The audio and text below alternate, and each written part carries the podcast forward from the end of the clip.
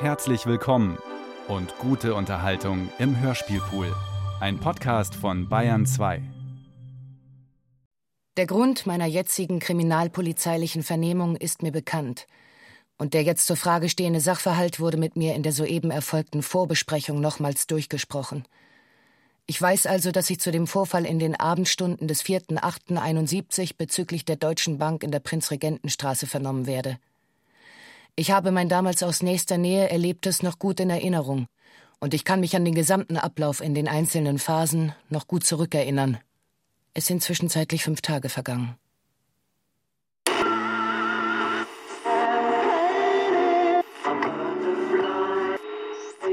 Rettet das Geld von Inga Helfrich.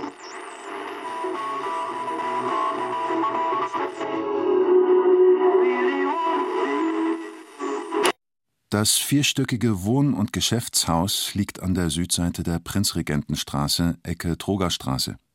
In den Parterreräumen ist die Filiale der Deutschen Bank untergebracht. Der 4. August war in München ein meist bewölkter Tag, an dem die Sonne nur insgesamt ein bis zwei Stunden mit Unterbrechungen scheinen konnte.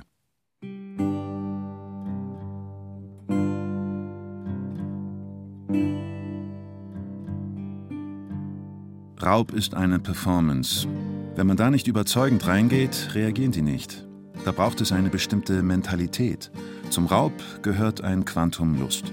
Du stellst dich in Positur und beherrschst die Situation. Du brauchst das Dominanzgefühl, das Gefühl, alles im Griff zu haben, so ein Kraftgefühl. Du brauchst die Psyche und die Lust. Aber ein erfolgreicher Räuber wurde er ja nicht.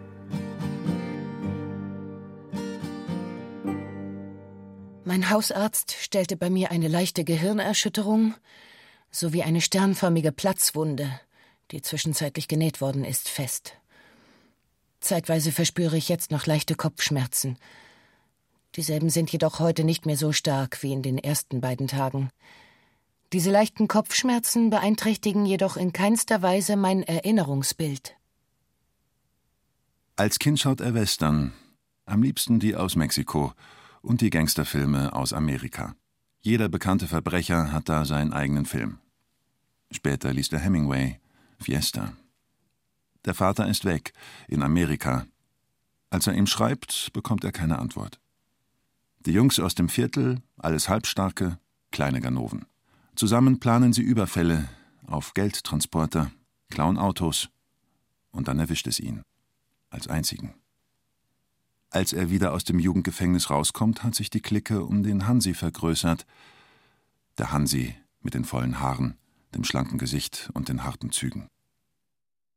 Wenn ich bei Angabe meiner Personalien davon gesprochen habe, dass ich mit zweitem Wohnsitz in Diesen, Ammersee wohne, so möchte ich dazu sagen, dass in dem dortigen Anwesen, Burgwaldstraße 22 bei Blaschke, eine sogenannte Kommune ist.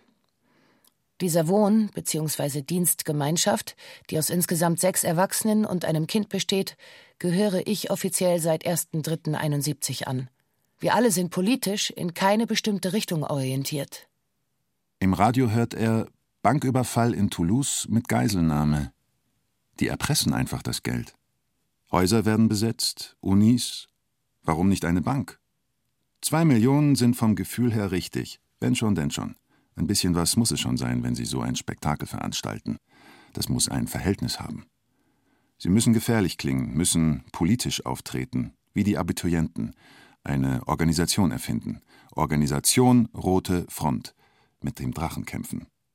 Ich möchte in diesem Zusammenhang noch betonen, dass von meiner Seite aus gegenüber verschiedenen Polizeibeamten nicht alles in Ordnung war, was ich gesagt habe.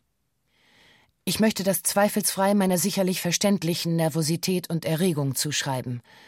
Es soll nicht der Eindruck entstehen, dass die Polizei im Allgemeinen gesehen für mich ein rotes Tuch ist. Es war sicherlich nicht alles so gemeint, wie ich es ausgesprochen habe, und in den vergangenen Tagen haben sich die Wogen wieder auf ein Normalmaß geglättet. Der Hansi muss den Fluchtwagen fahren, er selber hat ja keinen Führerschein. Das Geld muss in Sicherheit. Der Hansi soll es während der Fahrt an einer ausgemachten Stelle aus dem Auto werfen, da wo der Kumpel wartet, dann soll der Hansi zurück und ihn holen. Das ist der Plan. Das Geld wird erst versteckt und dann reisen. Südamerika. Ich bin politisch vollkommen desinteressiert. Aus diesem Grunde war und bin ich auch nicht Mitglied einer Organisation, gleich welcher Richtung oder einer Partei. Darum habe ich mich noch nie gekümmert, und das ist mir alles ausgesprochen egal. Von einer Organisation Rote Front habe ich erstmals durch die beiden Täter in der Deutschen Bank gehört. Aus München werden Sie wohl nicht rauskommen, wegen der Kontrollen. Sie müssten also erst die Polizei abhängen und in der Innenstadt untertauchen. Wegen der Geiseln werden die nichts machen. Seine Mutter wird später sagen, warum hast du mich nicht gefragt? Ich war eine Linke, ich habe die Polizei in der Hitlerzeit kennengelernt, ich habe Erfahrung mit dem Staat und Polizei, ich musste fliehen vor den Nazis. Da wird keine Rücksicht genommen. Nach Abschluss der sechsten Klasse Oberschule trat ich bei der Hauptstelle der Deutschen Bank in München im September 1966 meine Lehre als Bankkaufmann an. Nach meiner zweieinhalbjährigen Lehrzeit, in der ich unter anderem auch in der Filiale in der Prinzregentenstraße tätig war, ließ ich mich am 1. oder 2.2.69 nach dorthin versetzen. Ich hatte zum 30.06.71 selbst gekündigt, denn ich wollte mich finanziell verbessern. Seit meinem Weggehen von der Deutschen Bank war ich beruflich nicht mehr tätig. Ich mache jetzt gewissermaßen Urlaub. Meinen Lebensunterhalt bestreite ich von Erspartem.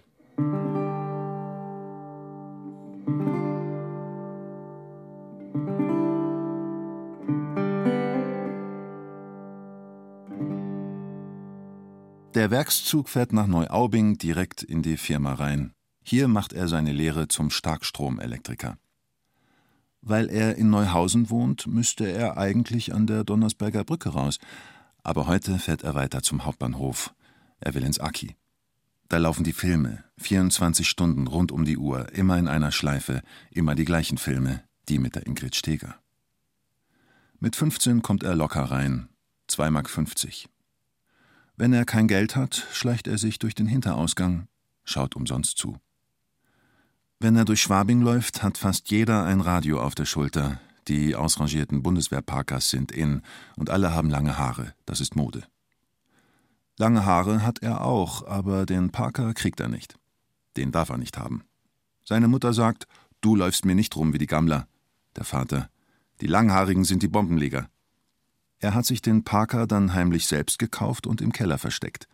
Wenn er rausgeht, muss er erst runter und den Parker holen.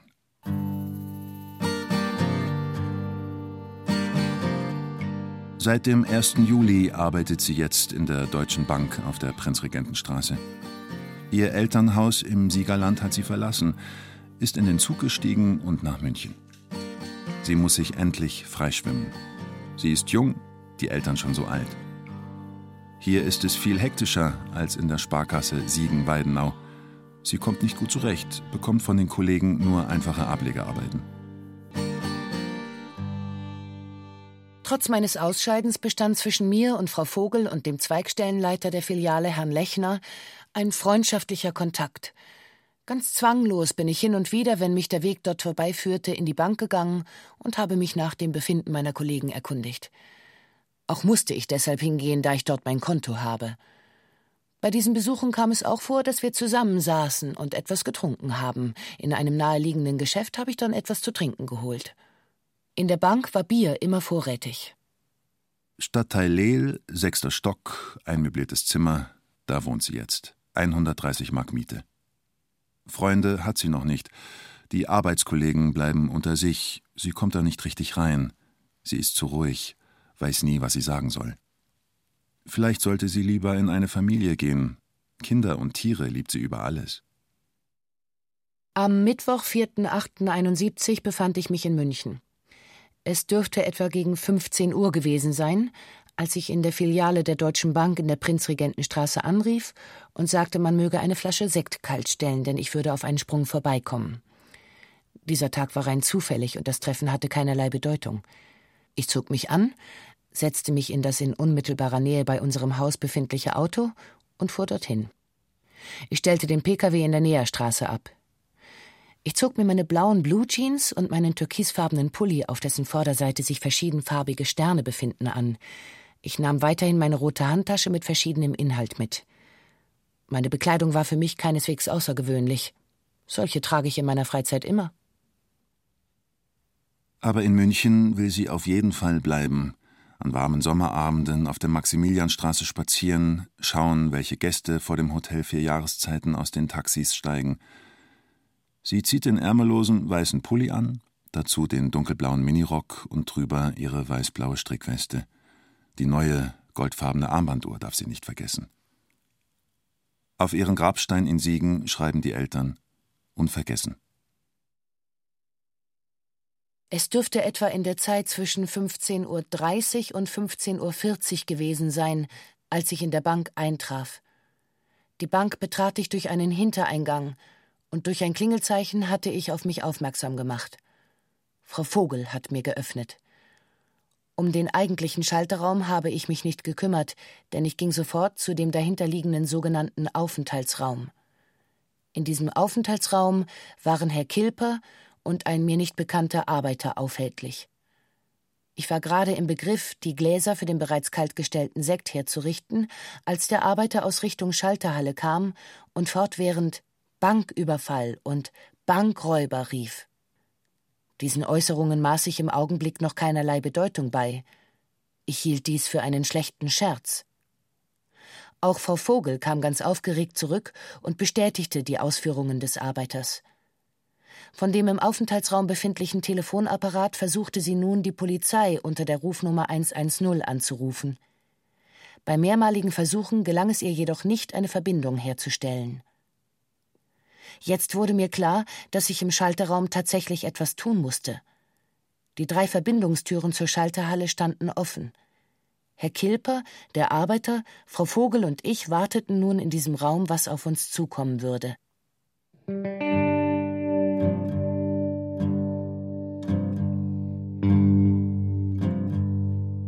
Er hat es über den Funk gehört, fährt direkt von der Barbarastraße, vom Ausbildungszentrum für Polizeianwärter, in die Prinzregentenstraße. Jetzt steht er vorm Käfer und schaut auf die Bank. Die Kollegen vor Ort wissen nicht, wie viele Täter drinnen sind, wie viele Geiseln. Geiselnahme, das hat es doch noch nie gegeben. Nach einigen Minuten vernahm ich plötzlich Schritte, die sich unserem Raum näherten. So etwa im Türrahmen sah ich dann eine Person, die in der rechten Hand eine Waffe hielt, an der sich eine Trommel befand. Dieselbe war kurz. Ich würde diese als Trommelrevolver bezeichnen. Von diesem Mann, der auf dem Kopf einen Sturzhelm trug und die Nase und den Mund sowie das Kinn mit einem schwarzen Tuch verdeckt hatte, waren nur die Augen zu sehen.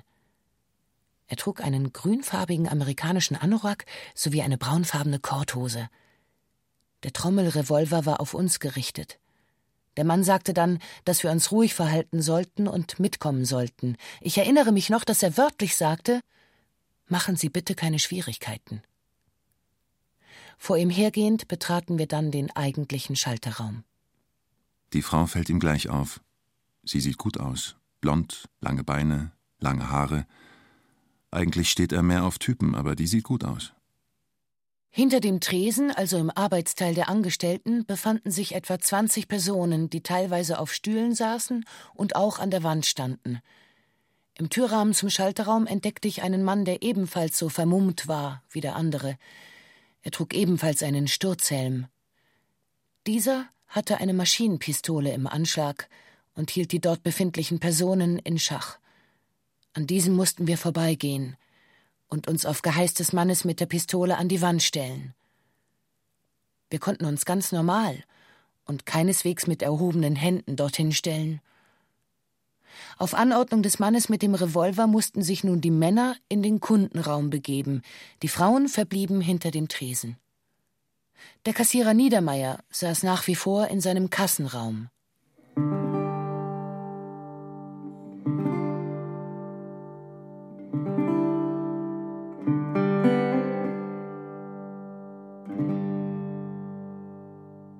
Im Werkszug haben viele Radios dabei, und da hört er es. Gegenüber vom Käfer ist die Bank überfallen worden, mit Geiseln. Er steigt am Bahnhof aus und nimmt die Straßenbahn Nummer 17 Richtung Isar. An die Isar fährt er oft zum Fischen. zum Schwarzfischen. Heimlich halt. Max Weberplatz. Er steigt aus, läuft an den Kliniken vorbei, rein in die Seitenstraße. Nachdem die beiden Täter etwas für mich Unverständliches geflüstert hatten, gab jener mit der Pistole, mit dieser auf einige Frauen deutend, die Anweisung, dass sich die Bestimmten ebenfalls zu den Männern begeben sollten. Es war für mich eine wahllose Auswahl. Ich hatte nicht den Eindruck, dass besonders bestimmte Frauen davon betroffen waren. Der Täter mit dem Revolver ging nun zu Herrn Lechner und übergab diesem einen Zettel sowie einen kleineren Gegenstand. Er trug ihm dabei auf, diese Sachen nach Verlassen des Gebäudes dem nächsten Polizeibeamten zu geben. Gleichzeitig ließ er sich den Schlüssel für den rückwärtigen Eingang zeigen. Zusammen mit den im Kundenraum versammelten Personen ging der Mann mit dem Revolver mit diesen zum rückwärtigen Ausgang. Nach kurzer Zeit kam er wieder zu uns zurück. Im Schalterraum waren noch verblieben Frau Vogel, Fräulein Schneid, Fräulein Neuberger, Fräulein Reppel, Herr Niedermeyer, Herr Groß und ich. Der Filialleiter, Herr Groß, klagte plötzlich über starke Herzbeschwerden. Der Täter mit dem Revolver ging nun mit Frau Vogel in den hinteren Raum, um nachzusehen, ob Medikamente vorhanden wären. Nachdem dies nicht der Fall war, fragte der Täter mit dem Revolver, ob es denn so schlimm sei, was von Herrn Groß bejaht wurde. Nachdem Herr Groß auch die Frage, ob er einen Arzt aufsuchen wolle, bejaht hatte, wurde er von dem Täter mit dem Revolver durch die Hintertür entlassen. Alles geht durchs Radio und auf der Straße ein Tohuwabohu, lauter Schaulustige. Bankraub mit Geiselnahme, das ist Neuland. Das erste Mal und dann natürlich ein Mordsspektakel. Ganz normale Leute und Schaulustige. Wer stellt sich denn da sonst hin? Manche rufen: Abschießen, knallt sie ab. Manche sagen: Wieso so ein Aufwand, wegen dem Schmarrn? Das ist wie im Theater. Bad Man. Die werden ja von der normalen Bevölkerung geliebt. Da heißt es, Desan Hund. Wir Frauen mussten uns nun auf bereits in einer Richtung bereitgestellte Stühle setzen, und zwar mit dem Rücken zu dem zweiten Täter, der nach wie vor schweigsam im bereits erwähnten Türrahmen stand und seine Maschinenpistole in Händen hatte. Wir mussten uns auf die Stühle so setzen, dass die Lehnen entweder an der linken oder rechten Körperseite waren. Der Mann mit dem Revolver ging daraufhin zu jeder einzelnen Frau und diese musste die Hände auf den Rücken legen. So wurden wir dann von diesem gefesselt. Hierbei fragte er jeweils, ob es nicht zu fest sei. Nachdem dies geschehen war, hörte ich von dem Mann mit dem Revolver deutlich, wie er zu seinem Komplizen sagte, dass er sich nun umziehen werde. Nach einigen Minuten kam er wieder zu uns zurück und ich sah, dass er sich eine rote Kapuze, bei der lediglich die Augen ausgeschnitten waren, übergezogen hatte. Die übrige Bekleidung war so, wie ich sie vorher geschildert hatte. Unmittelbar danach konnte ich auch sehen, dass sich der Mann mit der Maschinenpistole ebenfalls eine gleiche Kapuze übergezogen hatte. Es ist schwer, das alles zu koordinieren. Aus dem Lager holen sie Seile, jeweils 30, 40 Meter lang. Mit denen sperren sie die ganze Sache erstmal ab und schauen dann, was sich daraus ergibt. Sonst brauchen sie die Seile nur auf dem Oktoberfest, für den Wiesenumzug. Von einem der beiden Täter wurde nun der Kassierer Niedermeyer, der sich die ganze Zeit über in seinem Kassenraum aufgehalten hatte, aufgefordert, ebenfalls herauszukommen. Von dem Täter mit dem Revolver wurden ihm dann die Beine gefesselt, und er musste an einem Schreibtisch in nächster Nähe von uns Platz nehmen. Hierzu möchte ich bemerken, dass wir uns zwischenzeitlich auf unseren Stühlen umgedreht hatten. Auch auf unsere Bitte hin, ob wir uns unterhalten dürften, hatte der Mann mit dem Revolver, den ich als eigentlichen Wortführer bezeichnen will und auch in der folgenden Vernehmung so nenne, nichts einzuwenden. Er gab nun dem Kassierer den Auftrag, bei der Polizei anzurufen und nachzufragen, ob die Forderungsnote eingetroffen sei. Bei diesem einzigen Anruf und nach einigem Hin und Her muss sich dann wohl auf der anderen Seite jemand bereit erklärt haben, etwas entgegenzunehmen. Herr Niedermeyer las daraufhin von einem Zettel etwas herab, das mit einer Uhrzeit und dem Namen Rote Front und einer Forderung von zwei Millionen D-Mark und anderen Dingen endete. Ich konnte weiterhin vernehmen, dass als Ultimatum 22 Uhr genannt wurde. Während dieses Telefongesprächs hatte der Täter mit der MP auf einem Stuhl Platz genommen und die Waffe auf den Oberschenkeln abgelegt. Der Wortführer ging im Raum auf und ab. Von weitem hört er schon das Megafon, dann sieht er die ganzen Leute und überall Polizeiautos, Käfer und die eckigen BMWs. Mit Seilen ist der Platz um die Bank herum abgesperrt. Die Polizisten, die Kripo oder wer das ist, alle in Zivil, stehen vor der Bank. Einer schreit ins Megafon, die sprechen mit der Bank. Er muss lachen. Die sagen eine Telefonnummer durch. Ihm fällt ein, die Eltern warten ja, er muss eine Telefonzelle suchen, Bescheid geben, dass er nicht heimkommt. Er will da bleiben, ist neugierig. Der Vater sagt, du kommst sofort heim, sonst gibt es Ärger. Er sagt ja und legt auf. Daheim gibt es später die Riesenwatschen. Viertel vor eins, er kommt zur Tür rein, wirft seine Schuhe in den Flur und bam, die Riesenwatschen. Diese Watschen wird er nicht vergessen. Er kann es an einer Hand abzählen, wie oft der Vater ihn geschlagen hat. Leichtfertig war es nie. Auf unser Ersuchen hin, rauchen zu dürfen, übergab uns der Wortführer aus meiner Handtasche bereits angezündete Zigaretten. Von den beiden Tätern hat während der ganzen Zeit niemand geraucht. Die Asche der Zigaretten ließen wir entweder auf den Boden oder auf den nächststehenden Schreibtisch fallen. Unsere Hände waren nach wie vor auf dem Rücken gefesselt. Von dem bereits vorher kaltgestellten Sekt gab uns dann der Wortführer auf meine Bitte hin, so nach und nach zu trinken. Es war eigentlich eine sehr aufgelockerte Atmosphäre. Draußen sind so unterschiedliche Geräuschwellen. Das Telefon klingelt dauernd. Reporter rufen von draußen rein. Einer steigt aufs Dach und schreit durch den Luftschacht. Die Menschenmassen draußen sind ein Problem. Die sind wegen des Geldes und der Geiseln da. Ihn wundert es, wie ruhig der Hansi bleibt. Sonst ist er ganz anders. Er hofft, das geht alles bald über die Bühne. Die beiden Täter wurden nun sichtlich nervös, denn sie konnten durch die Glasscheiben sehen, dass sich auf der Prinzregentenstraße vor dem Haupteingang der Bank bereits Polizisten eingefunden hatten. Außerdem hatte ich deutlich das Anfahren von Polizeiautos mit Martinshorn gehört. Durch diese Tatsache beunruhigt, wies der Wortführer Niedermeyer nochmals an, bei der Polizei anzurufen und sofort Herrn Schreiber zu verlangen. Niedermeyer tätigte den Anruf. Er konnte jedoch Herrn Schreiber nicht erreichen, vielmehr konnte man aus seinen Worten entnehmen, dass er mit einem gewissen Herrn Helmich verbunden war. Er ließ diese Person dann wissen, dass die Polizei innerhalb fünf Minuten verschwinden solle. Ansonsten würden die Täter schießen. Es ist sieben Uhr und noch heiß. Er hat seine Gummischlappen an, die Adidas-Adiletten, das selber gemachte T-Shirt, Batik. Er läuft um die Absperrung herum, schaut sich die Leute an. Ein altes Haus neben der Bank geht in die Seitenstraße rein. Da steht eine Gruppe, trinkt aus einer großen, langen Flasche Metaxa. Die feiern. Über dem Haus ein Schild und da steht griechische Botschaft. Das sind Griechen, die da feiern. Er muss lachen. Das ist eine griechische Botschaft. Zwischenzeitlich hatte der Täter mit der MP bereits einige Male mit seiner Waffe Zielübungen auf das gegenüberliegende Haus, worin sich die Firma Feinkost Käfer befindet, gemacht. Ich merkte nun, dass sich die ganze Situation sehr zuspitzte, denn die Polizei war nach wie vor vor der Bank. Der Mann machte diese Bewegungen mit seiner Maschinenpistole, und die beiden Täter äußerten auch mehrmals, dass sie schießen würden. Ich bat nun den Wortführer, um Himmels willen nicht zu schießen, denn wie ich meinte, hätten wir dann die gesamte Polizei auf dem Hals. Der Wortführer ging nun zu seinem Komplizen, und beide flüsterten sich etwas zu. Daraufhin setzte sich der Mann mit seiner Maschinenpistole wieder auf den Stuhl. Meine Angst war sehr groß, und ich war sichtlich froh, dass dies noch einmal gut vorbeigegangen war.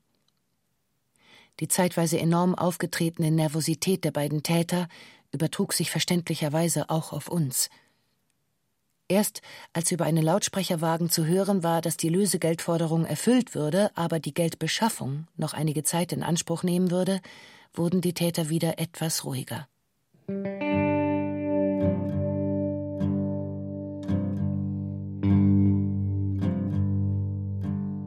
steht auf der Seitenstraße und schaut jetzt direkt auf den Feinkostkäfer.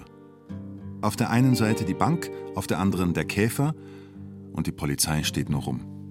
Mit ihren MPs. Wann kann er schon eine echte MP sehen? Das ist wie im Film. Er geht ganz nah ran und kriegt kurz die Düse. Soll er doch heim? Auf einmal Riesenapplaus. Da wird vom Käfer Essen rübergetragen. Die Köche haben riesige Kochmützen auf, alle johlen und lachen, wie die da mit den großen Mützen über die Straße laufen. Applaus, Pfiffe, dann ein riesiges Pfeifkonzert. Die Leute sagen, der Franz Josef Strauß ist gekommen. Nach dem soeben geschilderten konnten wir uns, obwohl wir noch an den Händen gefesselt waren, frei im Schalterraum bewegen. Uns wurde auch erlaubt, mit x-beliebigen Personen zu sprechen bzw. anzurufen. Davon hat auch jeder von uns Gebrauch gemacht. Ich habe meine Mutter angerufen. In dieser Zeit wurden auf unser Ersuchen hin von Angestellten der Firma Feindkost Käfer Essen und Getränke gebracht. Neben Wurst und Brot war auch noch Bier sowie eine Flasche Asbach Uralt dabei. Ich hatte etwa drei oder vier doppelte Cognac und fünf bis sechs 03er Flaschen Bier getrunken. Ich war nicht betrunken, aber schon etwas angedudelt. In gewissem Sinne habe ich mir Mut für das eventuell noch bevorstehende angetrunken. Man wusste ja nie, wie das Ganze enden würde. Der Innenminister und der Staatsanwalt sind da, der erste Oberstaatsanwalt wird geholt, der Franz Josef Strauß, so viele Fremdführungskräfte. Die müssen sich jetzt untereinander abstimmen. Wer hat jetzt das Sagen bei der ganzen Sache? Was soll man jetzt machen? Gibt man nach, gibt man nicht nach? Die Kollegen sind der Meinung, die gehören weg. Zwischenzeitlich hatte ich herausgefunden, dass der Wortführer der zugänglichere der beiden war. Sicherlich durch den genossenen Alkohol bekam ich etwas mehr Mut, und so versuchte ich mit diesem etwas zu flirten. Ich war auch der Meinung, dass er mich sehr nett fand, denn aus seinen Äußerungen wie Schade, dass wir uns hier und nicht woanders kennengelernt haben, konnte ich dies entnehmen. Er strich mir auch manchmal über das Haar und sprach mir Mut zu. Dies tat er jedoch nur, wenn es sein Komplize nicht sehen konnte. Erstaunlich, wie schweigsam und kalt der Hansi ist. Der ist sonst freundlich und nett. Sie sind jetzt fast sechs Stunden da drinnen. Ihm tun die Leute leid. Draußen hat er gar nicht daran gedacht, jetzt tun sie ihm leid. Er spricht mit ihnen, tut alles, damit sie ruhig bleiben, keine Angst haben. Geben die draußen nach oder nicht? Er fühlt sich hilflos. Ich wollte unter allen Umständen versuchen, den Wortführer auf meine Seite zu gewinnen. Ich zog alle nur erdenklichen Register der weiblichen List. So gab ich ihm zu verstehen, dass ich dringend zur Toilette müsste. Auch tippte ich an, dass ich mir mit gebundenen Händen meine Hose nicht öffnen könne. Und ob er dies nicht für mich tun würde? Er war damit einverstanden. Er öffnete mir die Hose und zog mir diese bis über die Hüfte. Zu dieser Zeit waren mir die Hände noch auf dem Rücken gefesselt. Und von der Toilette zurückgekommen, zog er mir meine Hose wieder ordnungsgemäß an.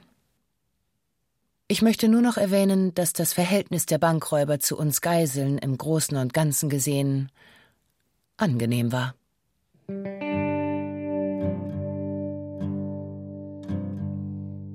Die Anwohner schauen aus den Fenstern. Wenn eine Durchsage kommt, wird gejohlt, manche pfeifen. Ein Volksfest. Und die Polizei steht blöd rum. Der ganze Aufwand. Ihm gefällt es. Viele haben ihre Radios mitgebracht und es läuft Musik. Eltern haben ihre Kinder auf den Schultern. Langsam wird es dunkel. Das erlebt er später auch in seiner Zeit bei der Berufsfeuerwehr. Wenn es irgendwo eine große Katastrophe gibt, stehen die Leute immer mit ihren Kindern da. Komisch, dass die ihre Kinder mitnehmen, wenn gerade eine Leiche aus der Wohnung getragen wird. 19 Uhr. Ausrücken mit Bavaria 72 zur Landeszentralbank. 19.10 Uhr. Eintreffen auf dem Hof der Landeszentralbank. 19.25 Uhr Eintreffen des Vizepräsidenten der LZB Gran mit Begleiter. 19.35 Uhr Es treffen weitere Herren der LZB ein, die in der Hauptsache den Tresor öffnen können und beim Zählen des Geldes behilflich sein sollen. 20.45 Uhr Lösegeldsumme von 2 Millionen Mark wird in 20 Paketen zu je 100.000 D-Mark bereitgestellt. Es wird begonnen mit der Nummernaufstellung der einzelnen Scheine kurz vor 21 Uhr. Weisung, das Geld zu Polizeipräsidenten Dr. Schreiber in die Prinzregentenstraße 68-0 zu bringen. 21 Uhr. Abfahrt in Begleitung eines Polizeifahrzeugs des Unfallkommandos mit Blaulicht zur Einsatzzentrale. 21.15 Uhr. Die einzelnen Pakete werden geöffnet, die Scheine auf dem Boden ausgelegt und vom Erkennungsdienst fotografiert. 22.15 Uhr. Weisung, die Arbeiten einzeln Täter das Geld um 22.45 Uhr übergeben haben wollen. 23.35 Uhr, es kommt zur Übergabe des Geldes. Zu einem mir nicht mehr bekannten und auch nicht schätzbaren Zeitpunkt wurde auf dem Apparat von Niedermeyer angerufen. Nachdem er abgenommen hatte, gab er den Tätern zu verstehen, dass die Geldübergabe erfolgen könne. Auch wurde ein Zeitpunkt genannt, den ich aber jetzt nicht mehr weiß. Der Wortführer gab daraufhin Niedermeyer weiter zu sagen, dass das Geld in einer Reisetasche oder ähnlichem vor dem Haupteingang abgelegt werden und die Polizei wegfahren solle. Sie brauchen Schützen, und da fragen Sie in den Dienststellen an, ist jemand Jäger oder hat ein bisschen Erfahrung mit Schusswaffen? Die suchen Sie alle zusammen und die werden dann in den Häusern rund um die Bank positioniert. Das ist eine Premiere. Bankraub mit Geiselnahme. Als es dunkel wird, stellen Sie die Scheinwerfer auf. Sie brauchen eine Ausleuchtung. Der Tatort ist jetzt mehr oder weniger hell. Das sind dann die Fehler, die Verbrecher machen. Dass sie da rausgehen. Ins Licht. Nach dem Anruf wandte sich der Wortführer an uns. Er sagte, dass eine Geisel mit ins Auto müsste. Diese aber dann später freigelassen werden würde. Nähere Einzelheiten sagte er nicht. Es war uns freigestellt, wer von uns Frauen diese Aufgabe übernimmt. Fräulein Reppel, die sich bis dahin äußerst ruhig verhalten hatte, Fräulein Schneid und ich stellten uns dazu zur Verfügung. Meine einzige Überlegung war, schneller herauszukommen. In diesem Moment war mir überhaupt nicht bewusst geworden, dass vielleicht etwas passieren könnte. Auch der Gedanke, dass die Geisel dann gar nicht freigelassen würde, kam mir ebenfalls nicht. Ich erinnere noch, dass ich mich als Erste zur Verfügung stellte. Aus welchem Grund dann Fräulein Reppel ausgewählt wurde, kann ich nicht sagen. Der Wortführer war, nachdem ich mich gemeldet hatte, an mich herangetreten und hatte mir zugeflüstert Du fährst nicht mit.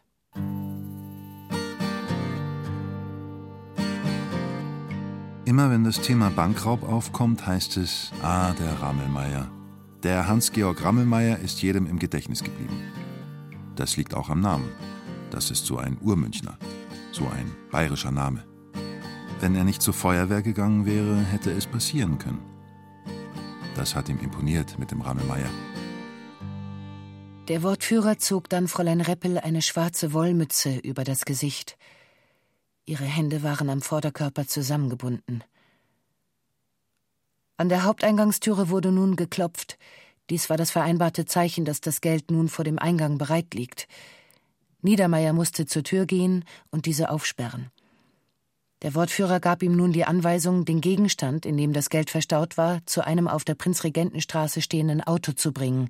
Diesen dort abgestellten Pkw hatte ich bereits vorher durch die Glasscheiben gesehen. Die beiden Türen auf der Fahrerseite standen offen. Niedermeyer kam nun wieder zurück und führte Fräulein Reppel ebenfalls zu diesem Fahrzeug. Der Täter mit der Maschinenpistole stand in diesem Moment bereits an der geöffneten Eingangstür. Wir übrigen Geiseln waren völlig unbeaufsichtigt. Wir beide, Fräulein Schneid und ich, hatten uns gegenseitig die Fesseln abgenommen.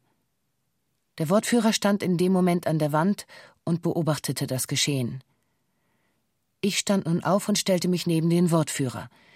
In diesem Augenblick verließ der Täter mit der Maschinenpistole den Bankraum. In einer seiner beiden Hände sah ich die Maschinenpistole.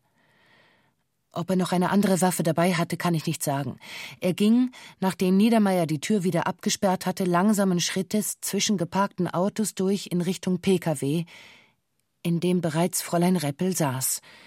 Fräulein Reppel entdeckte ich auf dem Beifahrersitz. Der Täter nahm nun am Fahrersitz Platz und schloss hinter sich die Türe. Gleichzeitig damit fiel ein Schuss und ich sah, wie der Täter nach vorne zusammensackte. Ich schrie spontan heraus, die schießen ja, die schießen ja. Der unmittelbar neben mir stehende Wortführer stellte sich hinter mich und hielt mich mit der linken Hand fest um den Bauch und er drückte mich an sich. Was auf der Straße weiter geschah, habe ich nicht gesehen. Er steht gerade am Prinzregentenbad, als es plötzlich losgeht. Und wie? Aus allen Rohren. So etwas hat er noch nie gehört. Das ist wie in einem Gangsterfilm. Bam, bam, ba, ba, ba, bam, drrrm, drrr, drrrm. An den Fenstern überall Scharfschützen. Die schießen von allen Seiten.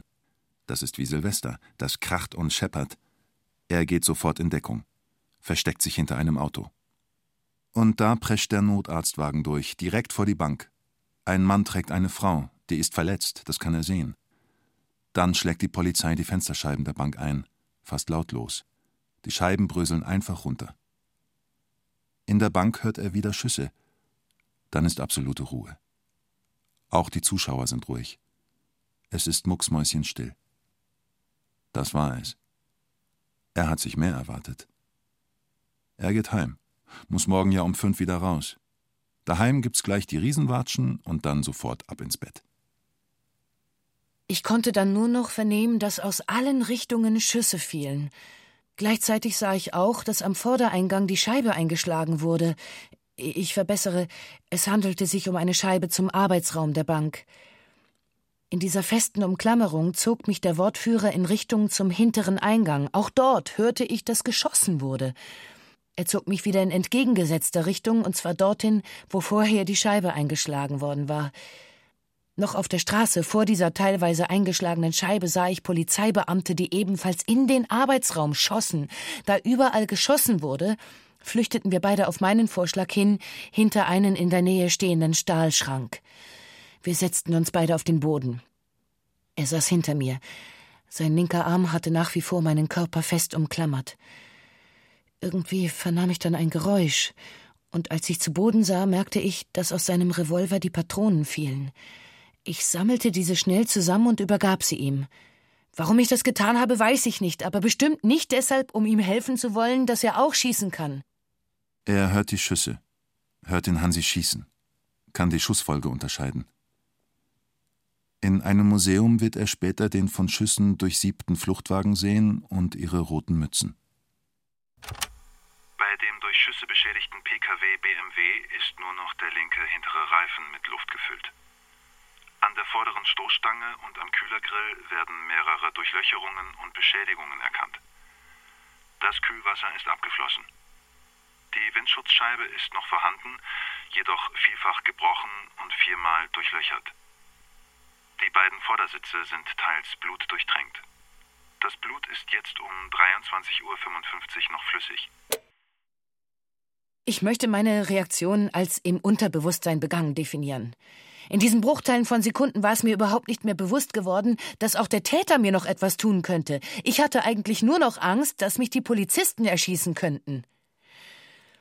In einem günstigen Augenblick riss ich mich von dem Täter los, lief einige Schritte nach vorne und schrie mit lauter Stimme Hört endlich das Schießen auf. Nachdem das Schießen nicht aufhörte, setzte ich mich wieder hinter den Stahlschrank, wo der Täter nach wie vor noch saß. Ob und was er getan hat, kann ich beim besten Willen nicht sagen. Jedenfalls weiß ich noch, dass er fortwährend hinter mir war. Als ich mich einmal zu dem Täter umdrehte, sah ich in seiner rechten Hand den Revolver. Und ich bemerkte, dass er sehr stark zitterte. Ich drehte mich zu ihm um und flehte ihn inständig an. Bitte, erschieß mich nicht, ich will leben. Offensichtlich durch diese Bitte warf er seinen Revolver vor sich auf den Boden. Zwischenzeitlich waren Polizeibeamte durch die zerschlagene Scheibe in den Raum gelangt. Von einem dieser Beamten, der nicht in Uniform war, habe ich nur immer sein Gewehr oder eine Maschinenpistole gesehen. Nachdem der Täter seine Waffe weggeworfen hatte, sagte er Ich ergebe mich. In die Bank schießen die Polizisten waagerecht rein. Die erschießen sich fast gegenseitig. Die stürmen gleichzeitig von hinten und vorne. Einer steigt durch das Schaufenster ein, steht mit der Maschinenpistole direkt vor ihm. Sie schauen sich an. Der Polizist dreht den Lauf zur Wand und er dreht seinen Revolver auf den Boden runter. Vor Gericht sagt der Polizist, ich kann nicht sagen, ob er wirklich auf mich gezielt hat. Von diesem Mordversuch wird er freigesprochen.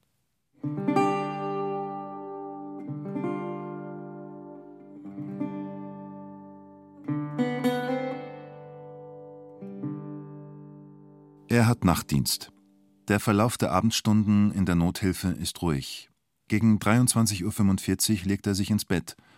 Kurz darauf wird er geweckt mit dem Hinweis, ein Bauchschuss sei da.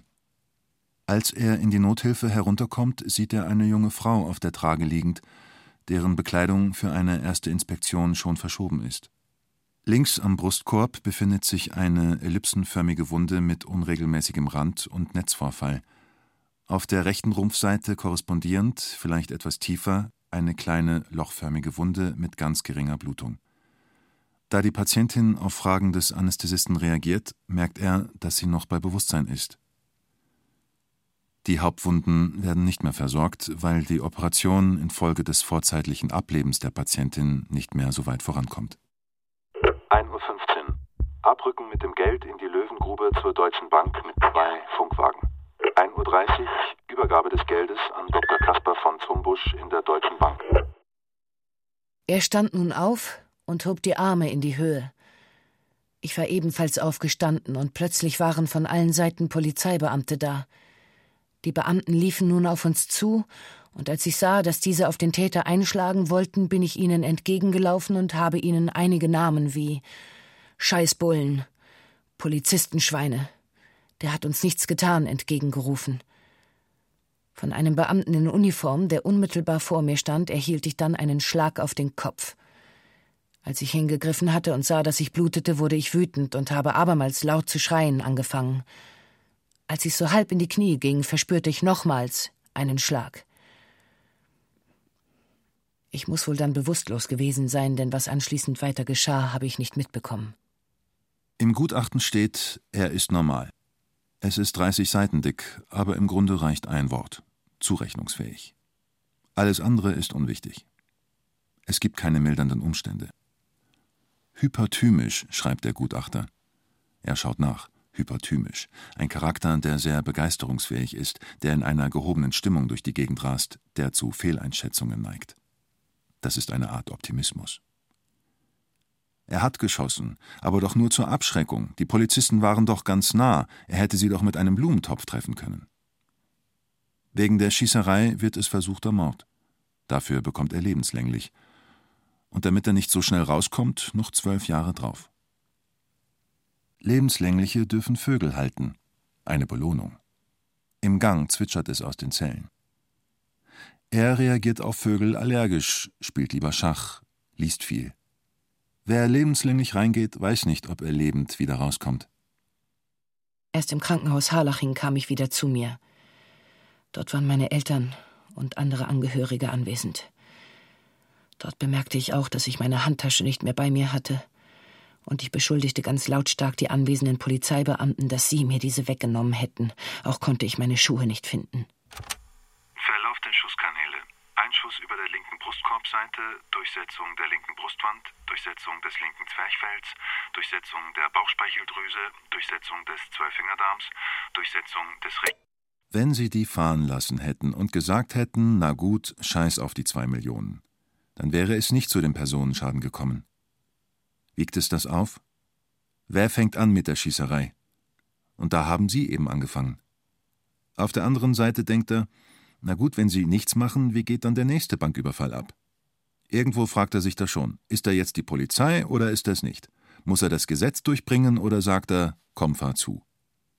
Das Problem ist, dass die Geisel miterschossen wurde. Sie haben doch Positionen gehabt, Möglichkeiten zu schießen, ohne dass die Geisel zu Schaden kommt. Aber es hieß ja, wenn der Erste schießt, hat jeder Schuss frei. Ich glaube mich zu erinnern, dass der Wortführer nach dem ersten Schuss auf seinen Komplizen sagte Mein Gott, Sie haben ihn erschossen. Nachher sprach er überhaupt nichts mehr.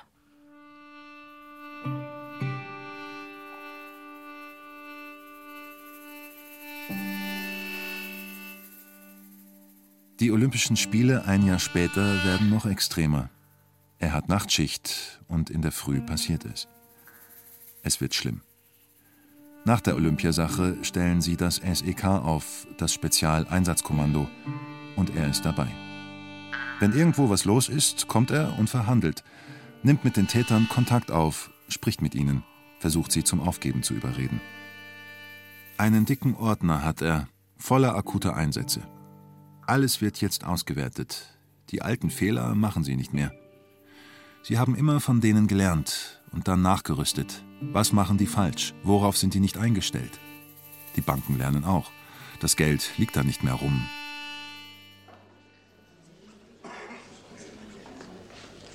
Es wurde bekannt, dass sie aus einer Tasche, die im Schalterraum abgestellt war und in der sich bereits ein größerer Geldbetrag Papiergeld befand, mit Einverständnis der Täter Geld entnommen und dieses eingesteckt haben. Später gingen sie zur Kassenbox und haben daraus ebenfalls Hartgeld entnommen. Ist das richtig? Das stimmt. Das habe ich deshalb getan, da ich insbesondere den Wortführer bei Laune halten wollte. Und ich wollte auch den Eindruck erwecken, dass ich auf seiner Seite stehe. Dieses Geld hatten sich die Täter schon vorher von Niedermeyer aus dem Tresor aushändigen lassen. Ich hatte auch zu den Tätern noch gesagt, dass es der Deutschen Bank nicht wehtun würde, wenn sie dieses Geld mitnehmen. Auf das Ansinnen von Frau Vogel hin, dass wir von dem Geld doch auch etwas erhalten könnten, willigte der Wortführer ein, dass wir uns auch Geld nehmen könnten. Zu diesem Zeitpunkt hatte ich die Fesseln als einzige gelöst und so übernahm ich die Verteilung des Geldes. Das Papiergeld hatte ich in meiner Unterhose versteckt. Insgesamt hatte ich ca. 2000 bis 3000 D-Mark in Scheinen an der erwähnten Stelle versteckt. Ich wollte selbstverständlich unter keinen Umständen dieses Geld entwenden, aber ich wollte den Anschein erwecken, wie wenn ich mitmachen würde. Zu dem Zeitpunkt, als Sie den in den Schalterraum eingedrungenen Polizeibeamten gegenübertraten, soll Ihnen aus Ihrem Pullover Geld zu Boden gefallen sein. Stimmt dies? An diesen Vorfall kann ich mich nicht genau erinnern. Sicherlich fiel mir das Geld aus dem Hosenbund. Im Krankenhaus hatte ich von diesem Geld nichts mehr.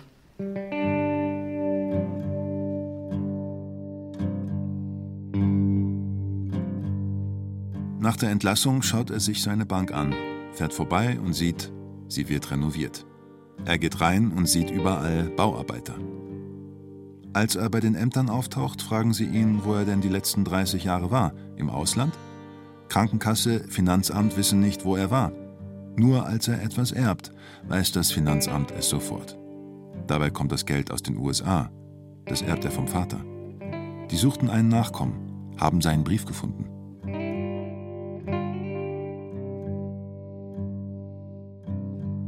Fünfunddreißig Jahre später macht er bei der Deutschen Bank ein Konto auf. Er denkt sich nichts. Sie kommen dahinter und kündigen es ihm. Er denkt, keine Mafia ist so rachsüchtig. Die Sparkasse will ihm auch kein Konto geben.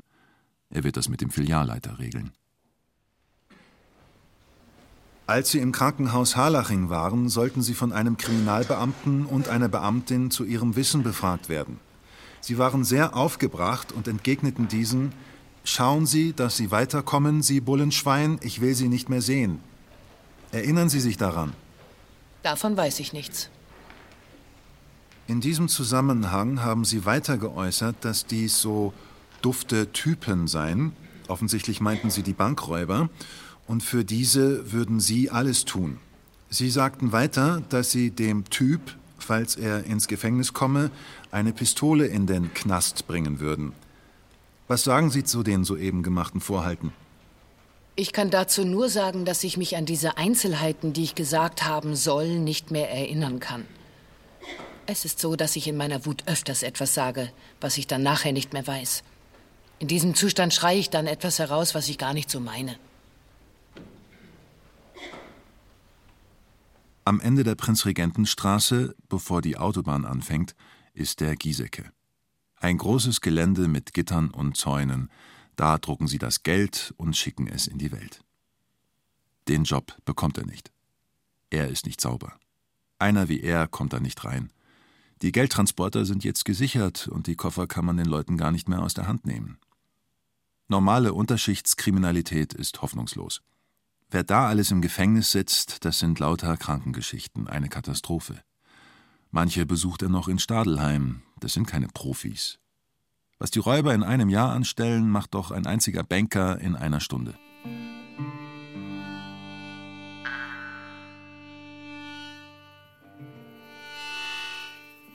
Jahrelang wollte er nur ausbrechen, fühlte sich naturgemäß unfrei, aber freier als andere.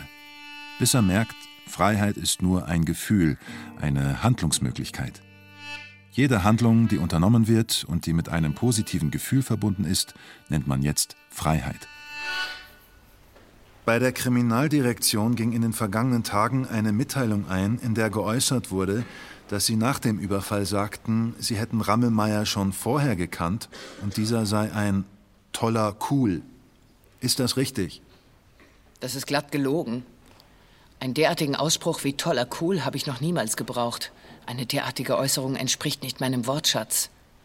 Hingegen ist richtig, dass ich schon manchmal das Wort cool gebraucht habe, was so viel wie kühl bedeutet. Der Einsatzleiter der Polizei hat in solchen Fällen nicht nur Individualschicksale zu bedenken, sondern sie an übergeordneten und höherwertigen Gesichtspunkten abzuwägen. Von dieser Pflicht kann ihn niemand entbinden. Dieser Verantwortung ist nur er sich bewusst und einer Kontrolle seiner Überlegungen hat er sich zu stellen.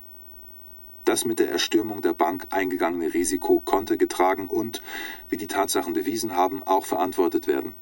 Durch die Befragung dreier Geiseln, eines Arztes und stundenlanger Telefongespräche stand fest, dass der weichere Gangster in der Bank blieb und der rücksichtslosere diese zuerst verließ. Diese Kalkulation hat sich als richtig erwiesen. Das Wort Opfer ist ihm fremd. Man opfert sich für etwas, das man liebt. Opfer bringt man freiwillig, ganz unegoistisch.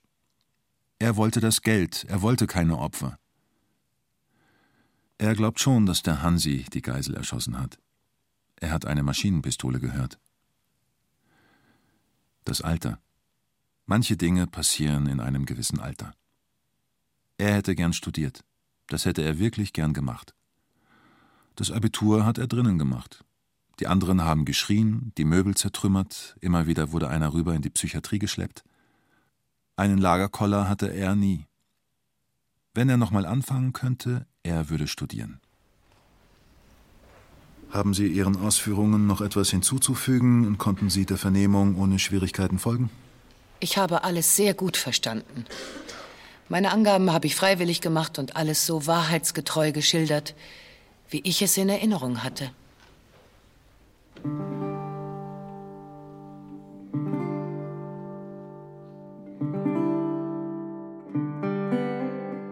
Er steht auf dem Gefängnisdach und will raus, will fliehen, springt runter und merkt, er ist im Zwischenhof gelandet, steht vor einer Mauer. Immer wieder springt er von diesem Dach, landet immer vor einer neuen Mauer. Erst vor kurzem taucht von oben, vom Himmel, aus dem Licht plötzlich ein Indianer mit Pferd auf. Der holt ihn ab. Er steigt aufs Pferd und sie reiten aus dem Gefängnis über die Mauern. Er sieht die Bäume, den Wald. Die Gefängnisträume werden jetzt seltener.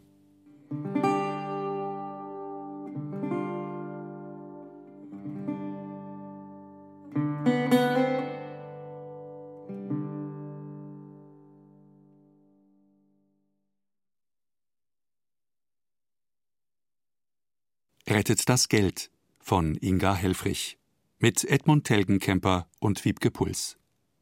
Komposition Rosalie Eberle. Ton und Technik Markus Huber, Susanne Herzig. Regieassistenz Stefanie Ramp. Realisation Inga Helfrich. Produktion Bayerischer Rundfunk 2015. Redaktion Katharina Agathos. Bayern 3 True Crime. Endlich ist sie da. Die sechste Staffel unseres Erfolgspodcasts. Das ist wirklich der Wahnsinn. Dieser Fall könnte wirklich eine Vorlage für einen Hollywood-Thriller sein. Ja, vor allem als sich dann herausgestellt hat, was die Todesursache war. Strafverteidiger und Bestsellerautor Dr. Alexander Stevens stürzt sich zusammen mit Moderatorin Jacqueline Bell in unglaubliche Kriminalfälle. In der True Crime Staffel Tödliche Verbrechen. Alex, was würdest du sagen, macht Menschen zum Mörder? Da gibt es die unterschiedlichsten Gründe. Aber ich würde so weit gehen, dass jeder Mensch zum Mörder werden kann. Bayern 3 True Crime. Jetzt auf bayern3.de und überall, wo es Podcasts gibt. Oder auch auf deinem Smart Speaker. Alexa, frag Bayern 3 nach True Crime.